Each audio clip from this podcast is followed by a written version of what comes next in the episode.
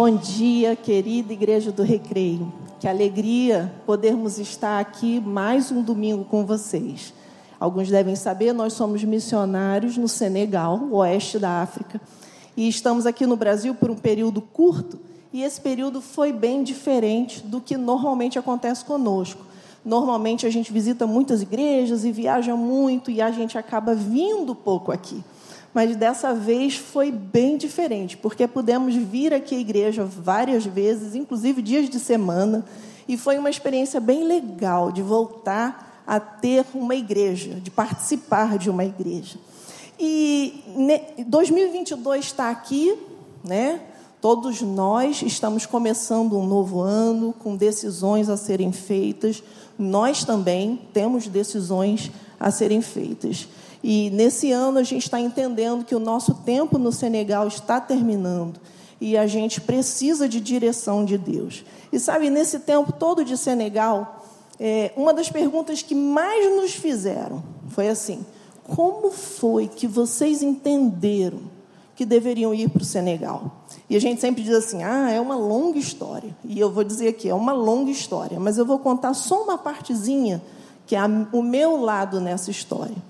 Nós tínhamos esse chamado missionário desde de muito novinhos e visitamos alguns campos missionários, mas nunca sentimos assim aquele queimar no coração de que era aquele lugar. Até que uma vez nós estávamos na, na sede da Junta de Missões Mundiais, e naquela época o pastor Valdomiro Timichak era o diretor executivo, aquele homem de Deus e numa conversa com ele, ele pôs aquela mãozinha no, queixinho, no queixo, como ele tinha o hábito de fazer, e ele deu a sugestão do Senegal para nós. Quando ele falou aquilo, vindo de quem veio, aquilo mexeu conosco. E a gente começou a pesquisar, a tentar saber o que, que, qual era a vontade de Deus, até que nós fomos ao Senegal participar de, de, de, do trabalho lá um pouquinho, fazer uma, uma experiência, uma incursão. E quando nós chegamos lá, chegamos cedinho de manhã, ficamos hospedados na casa dos missionários que estavam lá, e eles falaram assim: ah, vamos aproveitar e vamos logo conhecer a escola das crianças, as escolas dos nossos filhos, onde possivelmente os filhos de vocês irão. E foi tão engraçado que quando o pastor Valdomiro falou Senegal, oeste da África, a primeira coisa que veio na minha cabeça foi é, Senhor, África. Como que meus filhos vão estudar? Porque a gente tem aquela ideia, né, de África, de casinha, de palha e tal, aquela coisa que a mídia é, mostra. E eu tinha essa preocupação, eu falava, eu quero que meus filhos estudem, Senhor. Como que os nossos filhos não vão para a escola? E quando essa missionária convidou para conhecer a escola dos filhos dela, e eu cheguei lá, e eu vi aqueles, aquela escola enorme, aquele monte de prédios, muitas crianças. Foi como se Deus tivesse falado para mim. Era isso que te preocupava? Então tá aí, ó. A escola tá aí. Agora me ouve e me obedece. E naquela noite, quando a gente foi para o quarto, eu chorava muito, muito, muito. É, provavelmente eu chorava por duas razões. Primeiro, a alegria de ter entendido de Deus que aquele era o lugar para onde Deus queria ir, mas, obviamente, também o choro do medo. O medo de entrar num lugar, numa nova cultura, com uma outra língua. E aquele choro que Humberto estava comigo e ele falava: O que, que foi? O que, que foi? Conta para mim. E eu falava assim: Eu não posso falar. Porque eu falei, eu fiz um acordo com Deus. E eu falei assim: Senhor, se é aqui, é o Senhor que vai falar com ele, não sou eu. O mesmo Espírito que está em mim e falou comigo, está nele e pode falar com ele. E assim que Deus foi fazendo, foi falando com ele separadamente, até que nós conversamos e, e entendemos realmente que Deus queria que nós fôssemos para o Senegal. E eu queria fazer uma sugestão para vocês. Talvez vocês tenham muitas decisões a fazer nesse ano. São decisões que talvez possam mudar completamente o ritmo da família de vocês.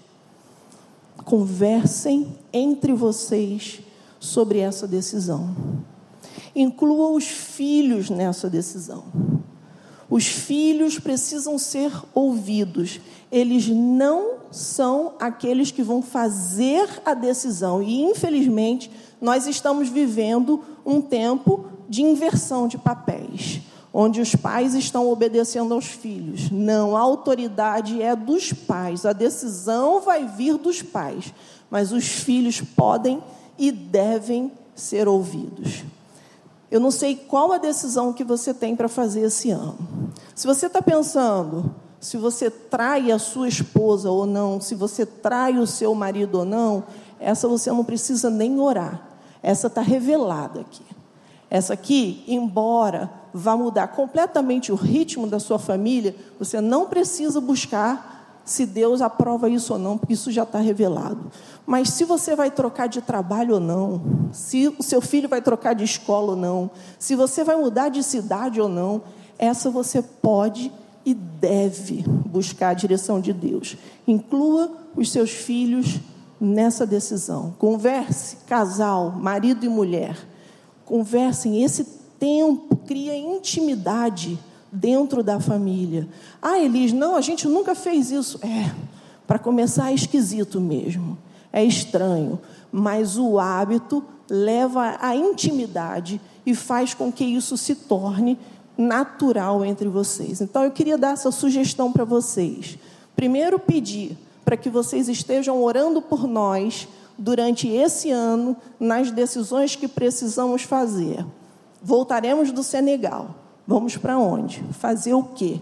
Nós cantamos essa manhã. Aquele que pisou na sala, no Santo dos Santos, não sabe viver em outro lugar. Nós queremos continuar na sala do Santo dos Santos. Então, ajude a gente em oração sobre isso. E desafie a você mesmo a mudar a forma de fazer decisões na sua família, conversando e incluindo os filhos. Eu queria orar é, pela mensagem e também pelas decisões que vocês têm a fazer durante esse ano e a nossa também. Vamos orar.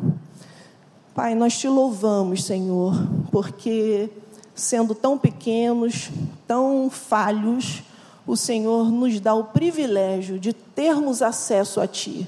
Deus grande, Deus tremendo, Deus poderoso, Deus que tem a história nas mãos. Por isso, Senhor, nós confiamos o nosso futuro nas Tuas mãos. Todos nós aqui, Senhor, queremos ouvir a Tua voz, queremos saber qual é o teu plano para nós. E pedimos, Senhor, para que o Senhor se revele a nós. Manifesta-te, Senhor. Seja claro, fale de forma que, que ouçamos e não tenhamos dúvidas, Senhor. Dá a direção, Senhor. Queremos fazer a tua vontade. Deus usa Humberto nessa manhã, talvez para algumas respostas hoje mesmo aqui ou, Senhor, que é as coisas que serão faladas aqui sejam úteis para que essas decisões sejam decisões bem tomadas, baseadas no Senhor e com o único objetivo de glorificar o teu nome. Abençoa o teu filho nessa manhã e fala através dele. Prepara os corações de todos nós que estaremos aqui ouvindo a tua palavra, no nome de Jesus. Amém. Deixa aqui. Obrigado, querida. Quando ela era dentista, ela falava menos. Agora é psicóloga, já foi ministrando e tal. Domingo passado nós comemoramos 29 anos de casamento. E a gente louva a Deus. Obrigado. Elis tem sido uma grande amiga, uma companheira, uma mulher muito especial que ama a Deus, que me ama e que eu amo muito também. E a gente queria dese de desejar isso para vocês, um ano novo, com boas decisões. Um novo ano com decisões mais equilibradas. Que as tuas decisões estejam alinhadas à vontade e ao querer de Deus. Embora isso seja algo conhecido de todos nós, É, na prática, nem sempre é assim. Mas eu queria lembrar para você assim: quando nós vivemos o nosso cotidiano, via de regra, nós estamos vivendo consequências de decisões tomadas.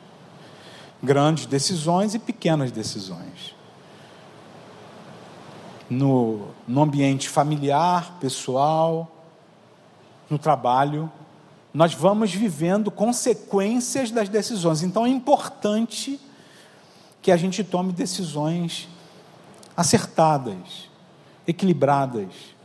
E essa é a nossa oração e o desejo é, por vocês e por nós mesmos, para o ano de 2022 e depois, claro, para sempre. É sobre isso que eu queria conversar com vocês hoje de manhã. Sobre como é que a gente alinha a nossa vontade à vontade de Deus? Como a gente alinha a vontade de Deus à nossa vontade? Até porque, se você é um cristão enganjado, se você é alguém que decidiu seguir a Cristo, quando você tomou essa decisão, esse alinhamento em tese está no pacote. Porque ele disse: se alguém quer vir após mim, se alguém quer ser meu discípulo, faz o que primeiro? Renuncia. E depois?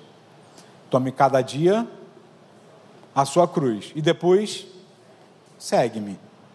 O primeiro passo é renunciar a si mesmo. Isso é uma decisão. Nós podemos trazer os nossos filhos ao templo, à igreja. Minha mãe fez isso comigo. Mas teve um momento que eu decidi, e decidi isso com 15 anos, graças a Deus. Que alegria, que privilégio para mim poder ter decidido cedo e bem cedo que eu seria um cristão. E desde os 15 anos eu estou tentando amar e seguir e servir a Jesus Cristo. Decidi com 15. É uma decisão que quando a gente toma, a gente está dizendo assim: então, Senhor, eu entendi que agora o Senhor é rei. Quem domina é o Senhor. As minhas decisões, as minhas condutas, todas elas vão passar por essa decisão que eu tomei. Há um rei reinando. Onde? Em você em mim, cantamos isso aqui, ouvimos isso, e é nessa linha que eu e você precisamos caminhar. Agora, por que se você decidiu entregar a sua vida a Ele? Porque foi um convite, concorda? Ninguém aqui foi imposto. Na África, não poucas vezes isso acontece imposição. Um chefe de uma tribo é, decide alguma coisa, ainda hoje, tá, gente? E a galera toda tem que obedecer, acreditando ou não, crendo ou não. Isso para o cristianismo não serve. Deus não tem netos, ele tem filhos. Então, se você decidiu, eu decidi, eu a partir de hoje sirvo a Jesus, então eu preciso consultar o trono regularmente. Eu entendo que renunciar a si mesmo tem a ver com essa troca, porque a gente faz da vida o que a gente quer, gente. Você recebeu uma vida e você faz dela o que você quiser. O ideal seria até que você lembrasse dos outros, para que as besteiras que você faz não repercutam nas pessoas, mas a vida é tua. E quando nós decidimos entregar a vida, para Jesus, quando nós decidimos que Ele será o Senhor, já está dentro que Ele vai reinar. E de que as minhas decisões necessariamente precisam passar por Ele. Mas como isso acontece? Como eu descubro isso? É fácil? Não. Por um acaso, essa semana, não tinha nada a ver com a mensagem, eu estava com, com um casal de amigos, e alguém falou assim: é, mas às vezes é difícil, né, a gente saber a vontade de Deus. Poxa, podia ser mais fácil, né? E é verdade. Mas nós somos seres humanos. O problema está do lado de cá, tenho certeza disso, não é de lá. Ele tem todo o interesse de que a gente conheça a vontade dele. Essa é uma pergunta que eu fiz quando ainda era adolescente. Como é que eu posso descobrir a vontade de Deus? Eu espero que você ainda faça essa pergunta. Porque é triste quando aquele que diz que é cristão não consulta mais o reino. E aí se perde. Toma decisões tão equivocadas. Porque se a gente está alinhado com Ele, tentando, né, gente? Porque ninguém aqui é perfeito, todo mundo erra, os nossos pastores, missionários, teólogos, todo mundo erra, todo mundo erra. Mas a gente está lá, tentando. Então, quando a gente vai tentando, Ele vai nos trazendo de volta, Ele vai nos orientando, Ele vai, ele vai se manifestando, Ele vai dizendo o que, que a gente tem que fazer. E isso no ordinário, tá, gente? Eu gosto muito de dizer isso. A vida com Deus tem mais a ver com o ordinário, com o dia a dia, com passo a passo, do que com o extraordinário. E nós temos uma tendência, não sei se natural, talvez influenciada pela nossa sociedade, cristã inclusive, evangélica inclusive, de buscar essas coisas extraordinárias. Eu também gosto de milagre. Eu também gosto de me arrepiar. É uma delícia estar aqui. E você que está me ouvindo na internet, você pode mesmo cultuar onde você está. E aproveite aí, se concentre. Mas é muito bom estar aqui, como o pastor Rogério disse. E eu que vivo na África já há muitos anos, eu não tenho esse ambiente. É numa outra língua, de um outro jeito. E eu sinto de uma outra maneira. Mas é muito gostoso o grupo Logos, para quem é da minha faixa etária, eles foram lá no Senegal em 2010. E numa quinta-feira de manhã, quando eles estavam ministrando lá, eu tive uma experiência tão forte com Deus. Foi tão gostoso, assim, eu não sei explicar, não tem detalhes, mas foi muito gostoso perceber o movimento de Deus na minha vida naquela quinta-feira pela manhã, numa das canções que o Paulo estava cantando. Eu gosto disso. Mas isso acontece algumas vezes. O que acontece todo dia, você acorda, você toma café, você vai para o trabalho. É aí que Deus quer agir também. O culto aqui, o domingo, é um tema importante para você e para mim, muito importante. Eu acho que aqui eu tenho um pouco essa ideia. Pode ser uma ideia um pouco louca, né? Eu gosto muito de futebol, trabalhei como médico de futebol, é... trabalhei no Botafogo, mas sou vascaíno. Tem vascaíno aqui? Não. Olha, só, olha a diferença. Tem vascaíno aí? Tem tricolor? Tem flamenguista? Você sabe que a multidão está sempre errada, né? Então. E eu trabalhei como médico do Botafogo. E. Eu esqueci o que eu estava falando. Alguém pode me ajudar?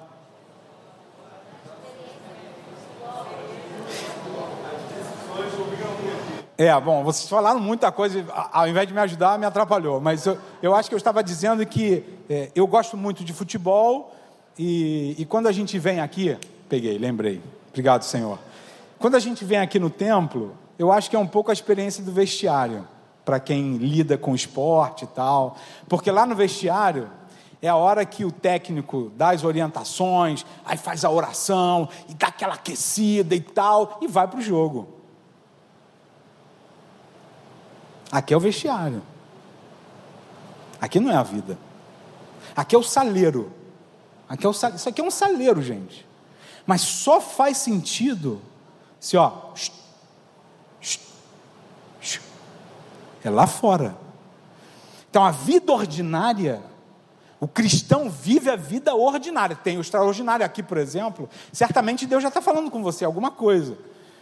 Já falou comigo aqui, numa canção. Mas esse aqui é um preparo, é o aquecimento, é a oração e tal. E a gente parte para segunda-feira. Mas se você está aqui, e aqui é, é a síntese da tua vida com Deus, está pobre demais, desculpa. Porque a vida com Deus é na segunda, é na terça, é na quarta, e aí vem no domingo também. Porque isso tem a ver com decisões. Se você está, eu não falei isso no primeiro culto, se você é casado e está de olho numa outra mulher, Deus está dizendo para você hoje parar. De você tomar a decisão de meter um X nisso. E para você, mulher também, casada. Aqui, algumas vezes você vai receber um boom, um toque, às vezes um, um afago do Pai, para te trazer de volta, para dizer: para, renuncia, muda, não, ou sim, vai em frente, essa é a hora. Eu estou te dizendo, estou te confirmando, ou trazendo para um outro caminho. Porque nós somos seguidores de Jesus. Há um rei reinando. Ele é rei. Ele é rei. E nós somos os seus súditos. Mas não numa relação arbitrária, não numa relação distante. Os islâmicos, eles veem Deus de uma maneira muito distante. É a relação deles. Eles chamam Deus de Todo-Poderoso, mas eles não têm a ideia do Pai. Eles não têm essa ideia que nós cristãos temos. Por que, que nós temos essa ideia? Quem ensinou isso para você? Onde você aprendeu isso? Que Deus é Pai? Onde? Nas Escrituras. Foi Jesus que ensinou a gente. Nosso Pai. Aba, Pai. Então nós temos essa relação com Ele. Então a gente vai conversar um pouco sobre isso hoje. Num texto que teoricamente não fala disso, mas que nos dá três, pelo menos, elementos, três coisas que a gente pode extrair desse texto e, e pensar sobre como é que a gente descobre o querer de Deus, como é que a gente alinha a vontade dele à nossa vontade. Se você está com a tua Bíblia ou o smartphone, abre aí em Lucas 24. É o último capítulo do Evangelho de Lucas.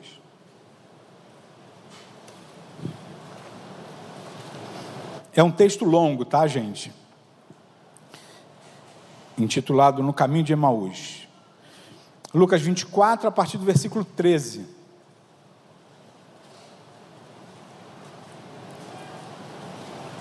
Eu vou ler na NVI, se você tem a NVI, ótimo. Não sei se, se eles vão projetar o texto.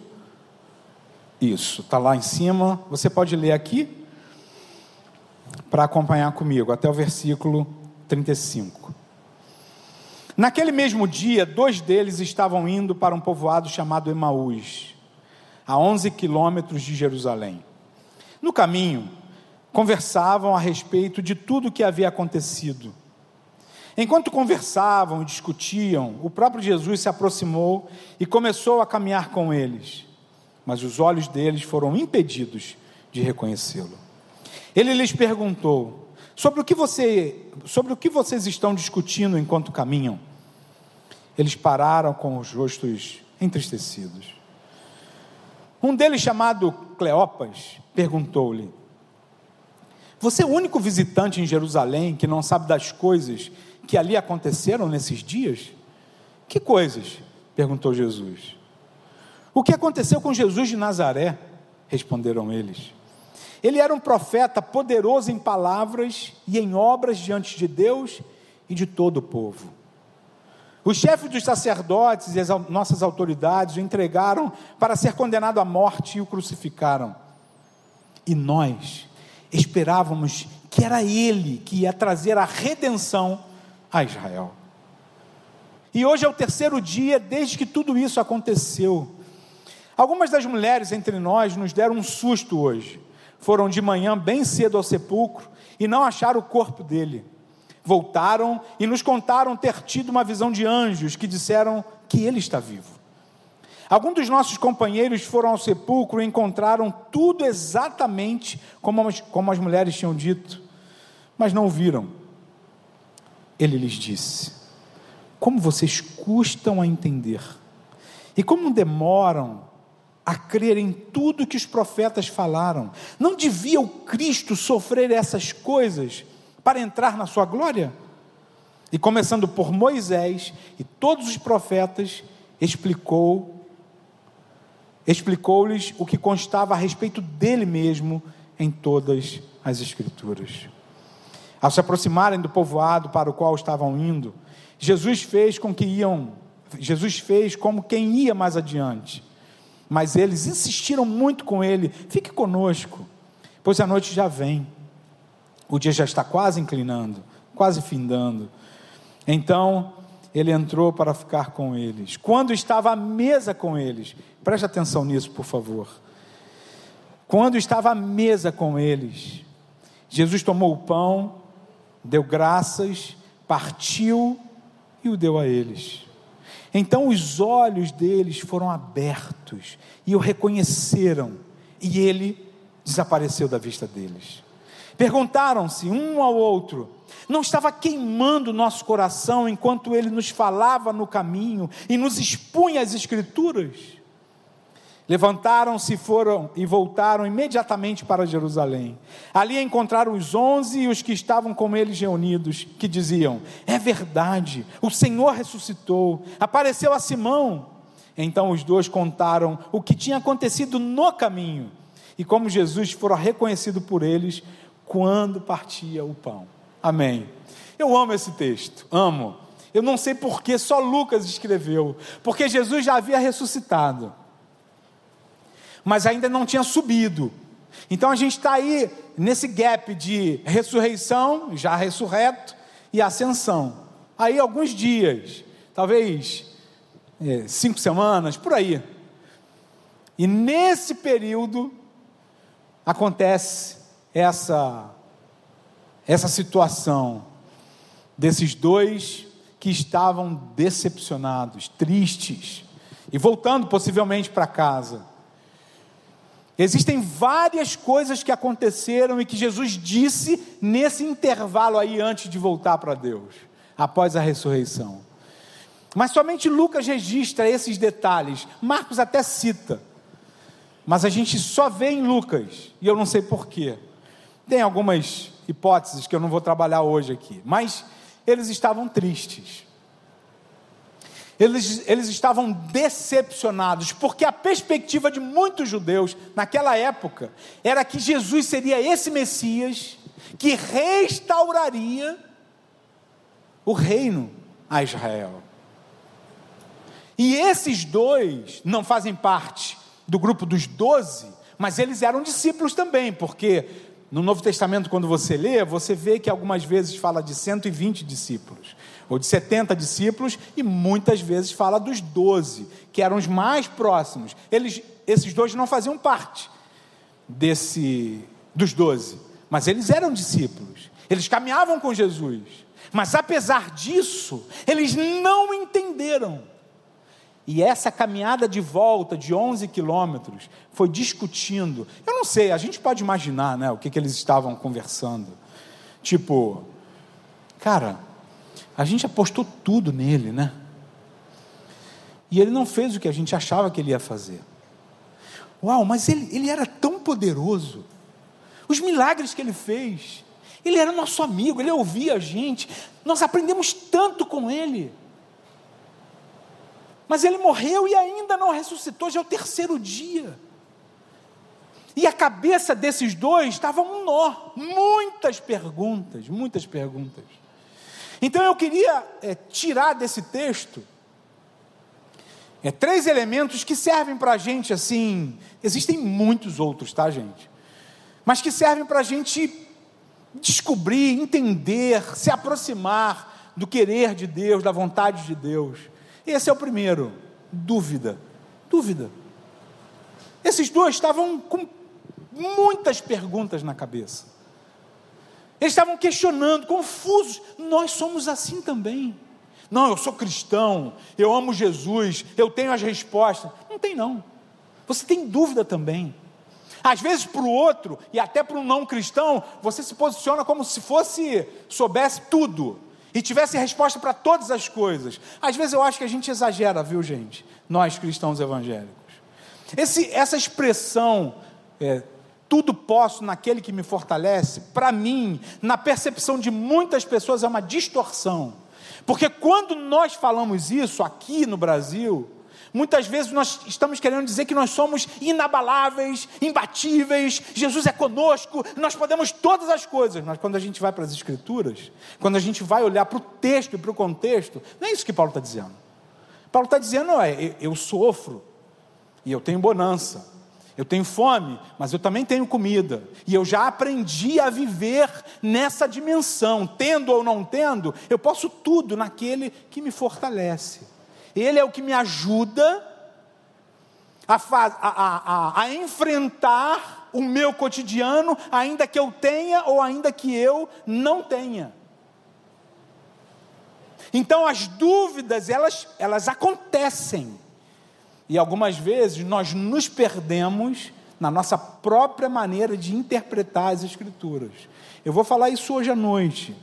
Hoje à noite a gente vai trabalhar sobre é, enfrentando as crises da vida. Nesse mesmo texto, uma outra mensagem, eu sei que vocês não veem, mas sei lá, dá uma olhada lá na, na internet. Porque a gente se perde muitas vezes da maneira como nós interpretamos. E foi exatamente isso que aconteceu com eles. Eles estavam confusos.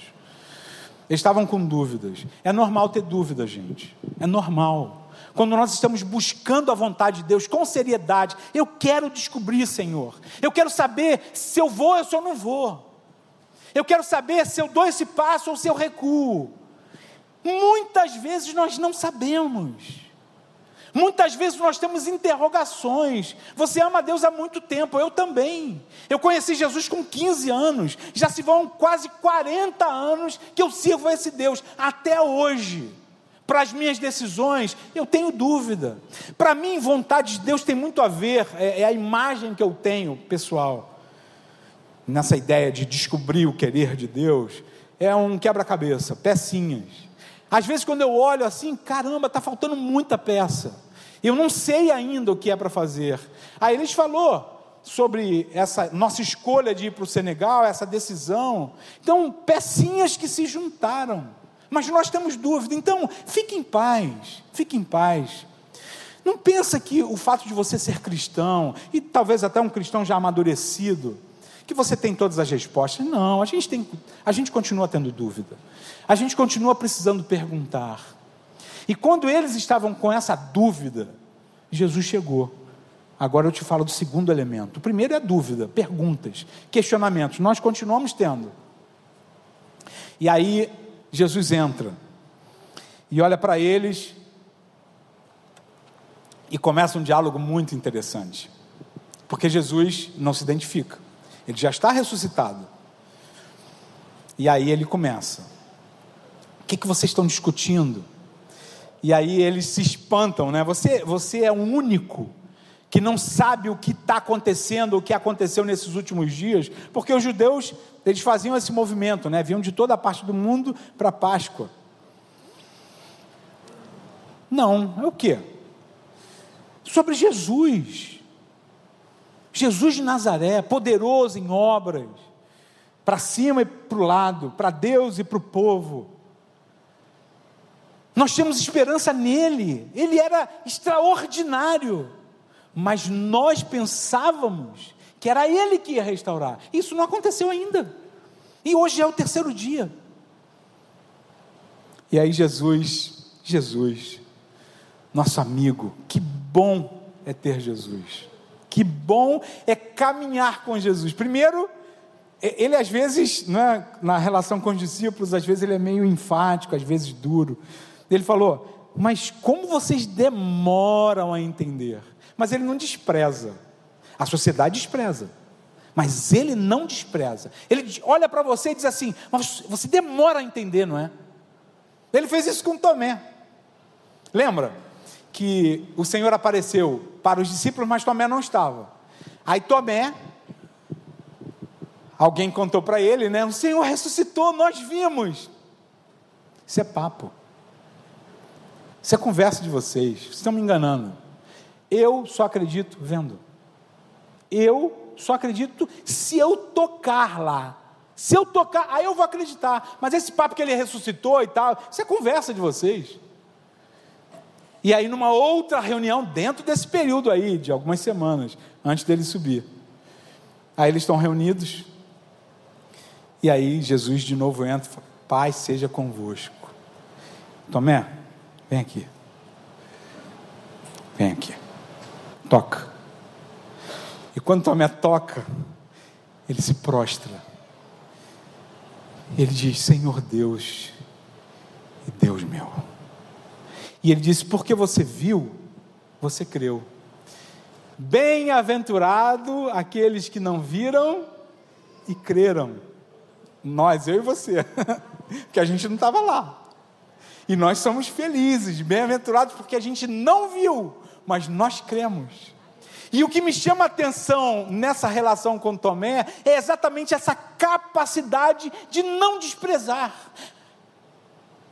Às vezes a instituição despreza, às vezes o meio despreza, mas ele não te despreza, ele corrige, ele orienta, mas nós não somos descartáveis. O envelhecimento, socialmente, é um problema grave, especialmente no nosso Brasil, porque nós percebemos que os velhos, os idosos vão sendo colocados à margem. A sociedade rejeita aquele que é diferente. As nossas sociedades normalmente valorizam aqueles que são fortes, robustos, aqueles que resolvem. E nós vivemos muito nessa dimensão, inclusive nas nossas relações interpessoais. O teu olhar para o outro muitas vezes tem a ver com essa coisa de beleza, de estética. E nós estamos exagerando nisso. Nós estamos exagerando nisso. E ele não nos olha assim, ainda que você precise de um toque especial, como Tomé. E essa relação com eles, com esses dois, Jesus disse: vocês demoram a entender, mas vem aqui. E vai caminhando, 11 quilômetros.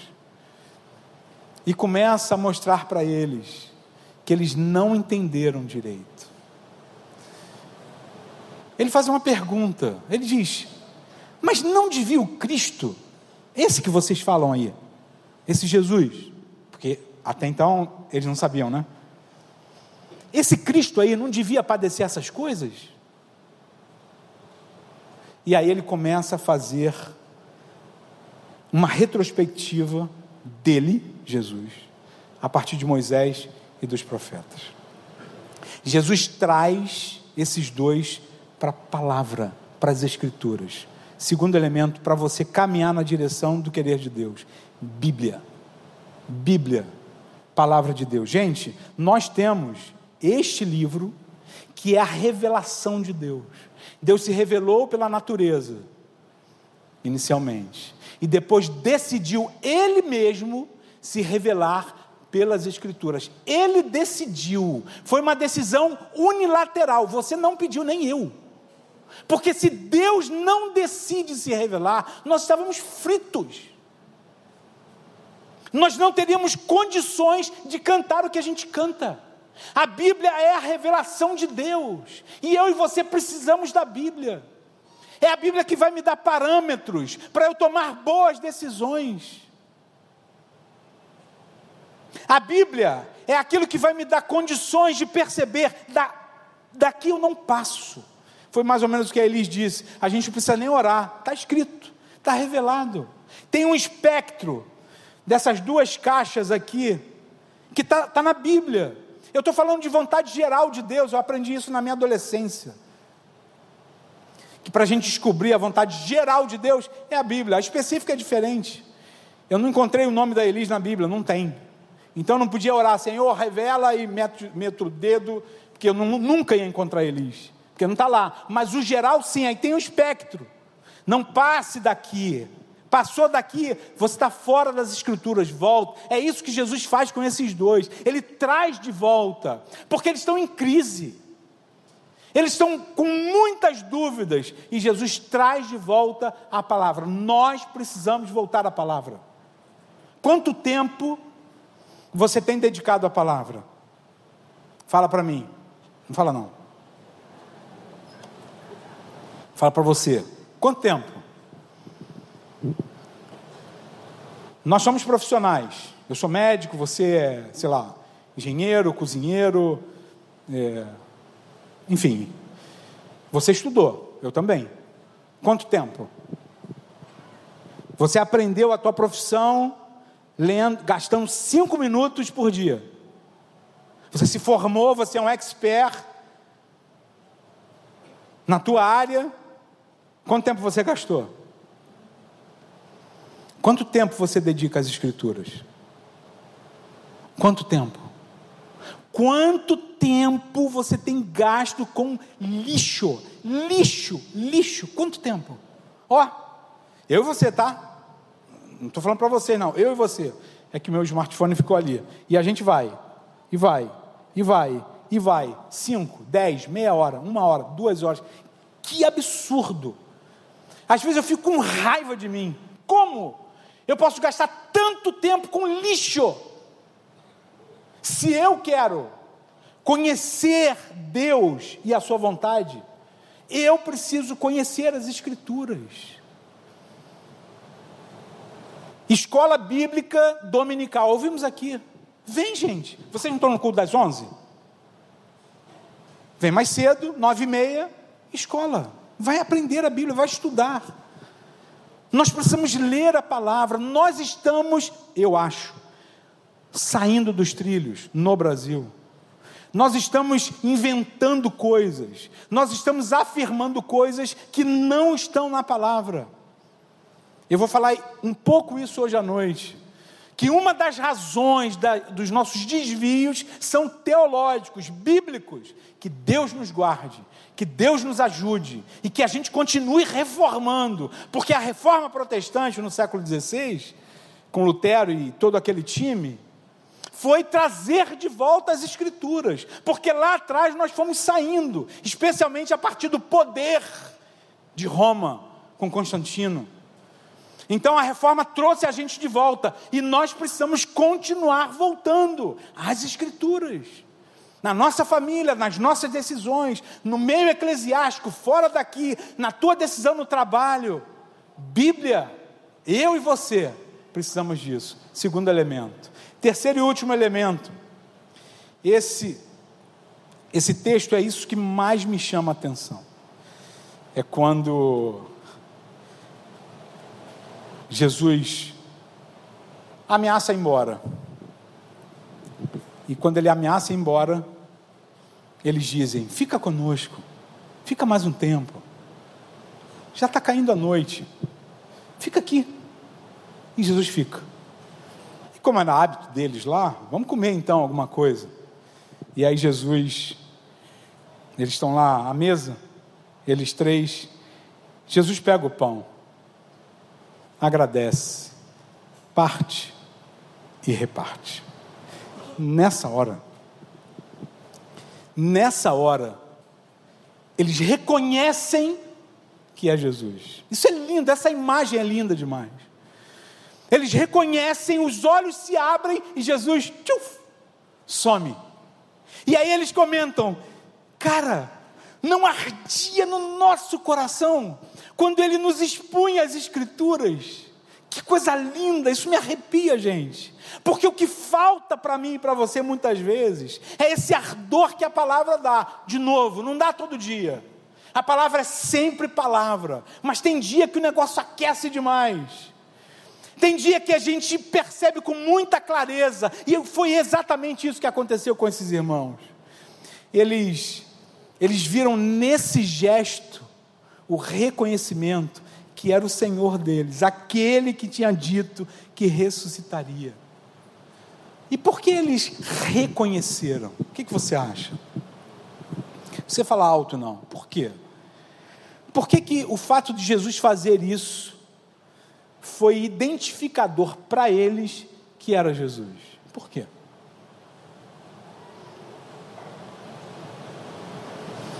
Era um gesto conhecido deles.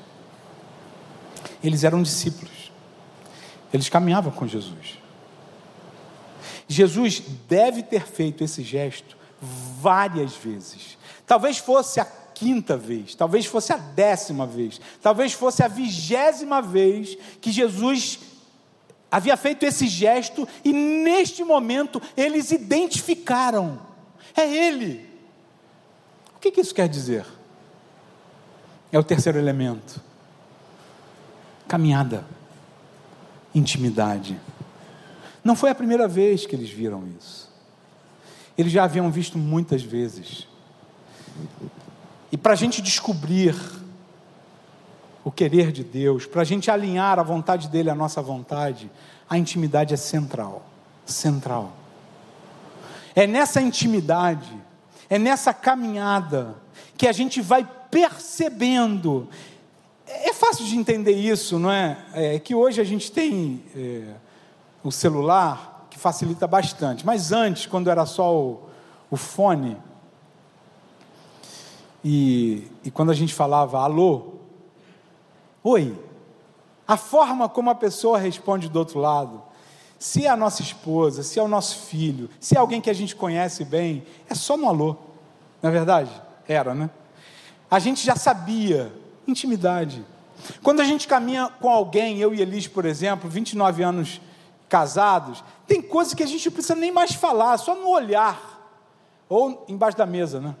Quando a gente está assim num grupão e tal, o toque. A gente se conhece. Esse gesto de Jesus, esse partir do pão, eu queria que você gravasse isso. Porque eu, eu penso que para a gente descobrir o querer de Deus, isso é muito importante, para além da palavra, para além do reconhecimento que eu tenho dúvidas, que é o primeiro elemento, é muito importante eu caminhar com Ele, porque quando eu caminho com Jesus, eu vou percebendo quando é Ele. Quando nós decidimos deixar Linhares em direção ao Senegal, nós nós fomos muito questionados. Já falei isso aqui outras vezes. As pessoas diziam que não era normal uma vida tão estabilizada com um padrão de vida tão bom. Eu tinha uma pequena clínica lá em Linhares com um amigo, eles tinham um consultório dela com uma outra amiga. A gente tinha uma vida bem tranquila financeiramente. E quando Deus mostra para a gente esse movimento para o Senegal, nós não tivemos dúvida. Tivemos no início, muitas. E a gente foi preenchendo com quebra-cabeça. Chegou um momento e foi quando a gente foi no Senegal. Porque para eles foi isso. Foi o partir do pão, tipo, é ele, é isso, esse é o caminho. Foi na escola. Os primeiros dias do Senegal, de visita em 2003, quando nós fomos lá visitar, espiar a terra, os primeiros dias foram terríveis para mim. Porque eu falava para Deus: Deus, aqui eu não aguento, esse lugar não é para mim. Eu estava com medo do Senegal. A forma deles comerem juntos, né, naquele pratão. Língua que eu desconhecia, o francês e os dialetos. O jeito deles, aquela penumbra de Dakar, aquela noite sempre escurecida demais. Eu falava, falei para Deus assim uns quatro, cinco dias, Senhor, aqui não dá para mim, não dá. Essas dúvidas que a gente tem. Mas o Espírito Santo foi acalmando o meu coração na caminhada. Por isso que Elis não me falou, porque talvez, pastor Douglas, isso poderia me gerar não sei, mais questionamentos. Se Elis falasse, é aqui, mas pô, não falou nada comigo. E eu fui caminhando, até que eu fui conhecer um hospital, o maior hospital público na época do Senegal, e fui com uma missionária que já estava lá há muito tempo, falava francês e tal, e ela foi então traduzir para mim. E eu fui conhecer um ortopedista, hoje um amigo. E esse ortopedista me fez algumas perguntas. E uma delas foi: é, o que, que você mais faz no Brasil como ortopedista, assim, de cirurgia e tal? Eu disse, ah, eu gosto bastante de cirurgia infantil, faço um pouco de cirurgia de pé, ombro, mas o que eu mais faço atualmente é cirurgia de joelho. Eu estou me especializando e tal, fazendo artroscopia. Quando eu falei isso, esse cidadão desandou a falar com essa missionária. E falando, e falando, e falando, eu falei, Vera, o que, que ele está falando? Por que, que ele mudou tanto? Ele estava empolgado. Ele disse, Humberto, ele falou que você precisa vir para cá, você pode vir para cá. Porque aqui nesse hospital eles ganharam um artroscópio. Vindo da Alemanha, não tem ninguém no país que saiba manipular. Eu não sabia se eu chorava ou se eu ria, né? Porque aquele, essa fala para mim Vê se você entendeu o que eu quis dizer. Essa fala para mim era Jesus fazendo assim, ó, paf, e distribuindo. Foi a minha identificação que era ali que eu precisava estar. Entende? Então, quando a gente vai caminhando, caminhando na intimidade, isso requer tempo, sinceridade, não só frases prontas, né? Tempo. Tempo em família, sim, mas tempo só também. Retiro espiritual. Gasta um tempo orando. Eu tenho aprendido a falar menos na oração, isso é muito interessante. Mas é tão importante a gente ouvir Deus. Oração, gente, não é uma alavanca que a gente vai lá e, e aciona para Deus responder. A oração, a oração, ela muda mais a mim do que a Deus. Não vá eh, em oração apenas querendo mudar as coisas. Vai com aquele coração de servo, com aquele coração de que quer, de alguém que quer mesmo fazer a vontade de Deus, dizendo: Deus, eu queria muito isso, mas como o Senhor disse, seja feita a tua vontade. A oração deve ser para você e para mim a conversão dos nossos corações por Deus e não o contrário. Parece que a nossa relação de oração com Deus é sempre em mão, única. Deus, me dá isso, resolve isso, faz aquilo, muda isso aqui. Quando muitas vezes nós poderíamos dizer, Deus, nesse processo todo aí, nessas decisões todas, onde eu estou errando? O que, que eu preciso fazer? Muda, converte o meu coração no teu coração. É a vontade de Deus que precisa ser alinhada à minha vontade, no sentido de que eu me submeto a essa vontade. E é na intimidade que a gente encontra isso. E é exatamente isso que aconteceu na vida desses dois. Os olhos se abriram. Os nossos olhos se abriram e foi muito interessante, eu termino aqui dizendo que uma canção que foi muito importante para mim e para nós como família. É uma canção antiga que a gente não canta comunitariamente, do pastor Josué Rodrigues, Portas. Eu ouvi essa canção, eu já conhecia, claro, mas Nesse tempo de decisão para ir para o Senegal, eram muitas vozes, muitas vozes. E às vezes a gente tem um olhar muito para o material, não é? Às vezes a gente tem um olhar muito para si mesmo.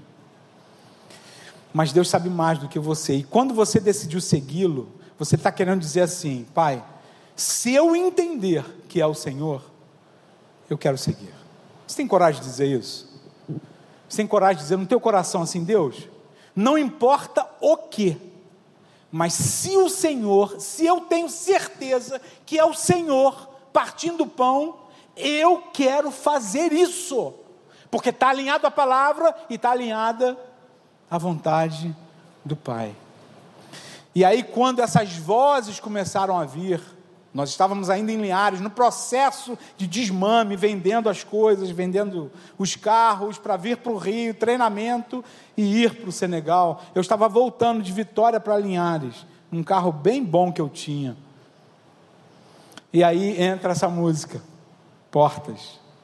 E ela diz mais ou menos assim: portas que se fecham são iguais às que se abrem, se abertas ou fechadas por Deus.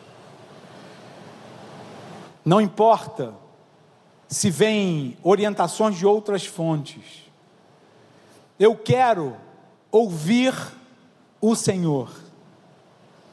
E a canção vai dizendo que mais importante do que a porta estar aberta ou fechada é perceber que é Ele que está no controle. E eu queria dizer isso para você, querido. O mais importante não é saber se a porta está aberta ou fechada, mas saber quem abriu ou quem fechou. Porque, infelizmente, muitos de nós, num triunfalismo evangélico, só falamos que Deus abre portas, mas isso não é verdade, porque Deus fecha portas. E portas fechadas muitas vezes nos instrui, nos guia, nos corrige.